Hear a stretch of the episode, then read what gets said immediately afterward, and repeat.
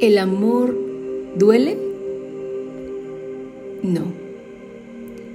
Cuando amas desde la libertad, con desapego, ese amor no duele. Cuando el amor lo llenamos de vínculos, que son compromisos, expectativas, promesas y acuerdos, eso deja de ser amor y se convierte en miedo. Es una especie de seguro contra la sociedad. Dice Jeff Foster, si te puede ser dado o quitado, si tienes que luchar por él, rogar por él, manipularte a ti o a los demás para obtenerlo, si crees que debes merecértelo, si duele, entonces es la versión del amor que proviene de la mente. Esta es la mentira. El amor que duele no es amor, es apego. Y el desapego supone ser consciente de que no necesitamos nada exterior para ser felices y estar en paz. Necesitamos fortaleza para permanecer libres y respetar la libertad de los demás. El desapego es precisamente esa fortaleza. El resentimiento es una de las emociones que más daño nos hace. Buda decía, Sentir resentimiento por alguien es como tomarse un veneno y esperar que quien se muera sea el otro. El resentimiento viene siempre vestido de una identidad de víctima, que implica que no estás asumiendo la responsabilidad por tu vida o por los sucesos que en ella se presentan. Es más fácil culpar a otros que asumir la responsabilidad de esas circunstancias por ti misma. Puede ser que tú no tengas la culpa de lo ocurrido, pero en el proceso de desintegración de una pareja, ambos deben asumir su propia responsabilidad. No hacerlo es una posición muy cómoda y esa falta de autocrítica no te hará evolucionar.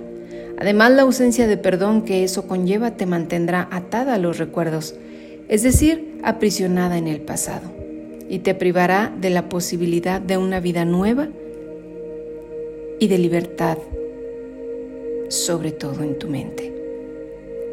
La falta de aceptación causa mucho sufrimiento, no aceptar los hechos tal y como son. ¿Puedes sentir lo doloroso que es oponerse internamente a lo que ya es?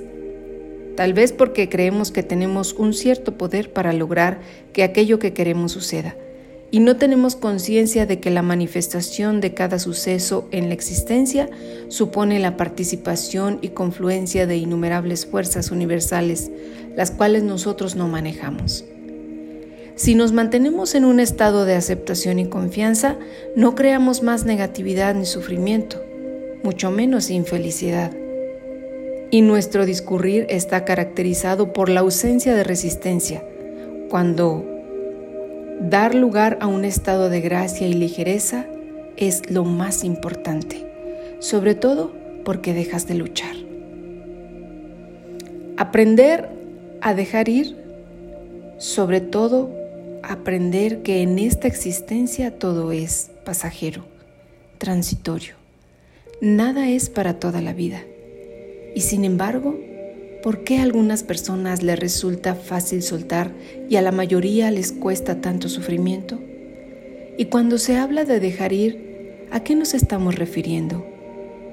¿Qué es aquello que hay que emancipar? Desde mi comprensión, la raíz de ese aferramiento que vemos en las relaciones afectivas se debe al equívoco que se produce sobre qué es aquello que hay que dejar ir. Pensamos que son las personas, las cosas o las situaciones cuando lo que es necesario liberar o trascender son tus patrones de pensamiento, es decir, tus creencias. Y entre ellas la más importante, el convencimiento de que una pareja debe durar toda la vida, ignorando que todo el mundo es absolutamente libre para caminar lejos de nosotros en cualquier momento. Nos puede molestar e incomodar admitirlo, pero es la verdad. La gente es libre.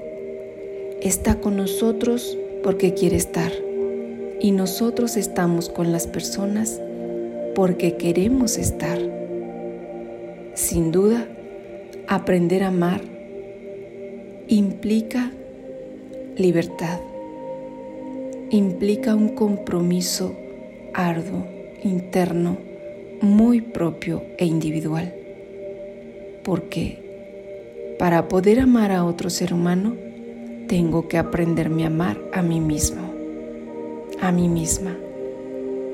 Y en esa comprensión maravillosa de lo que soy, entonces entiendo que cada ser que llega a mi vida,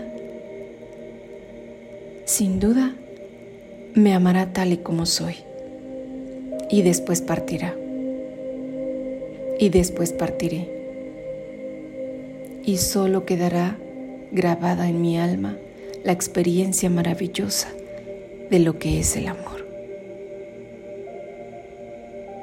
Gracias por escucharme. Gracias por compartir cada uno de mis audios, por seguirme en las redes. Y gracias por tu abrazo. Gracias. Y con una vibración inmensa te abrazo. Que sea de mi alma a tu alma. Hasta pronto.